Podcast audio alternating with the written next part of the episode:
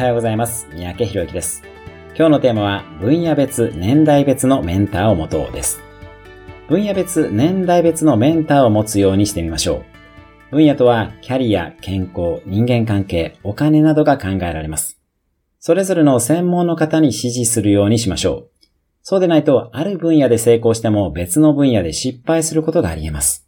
例えば、起業して成功しても、女性関係で失敗して家庭が破綻したり、健康を害したりするケースもありますよね。また、年代別のメンターを持つことも重要です。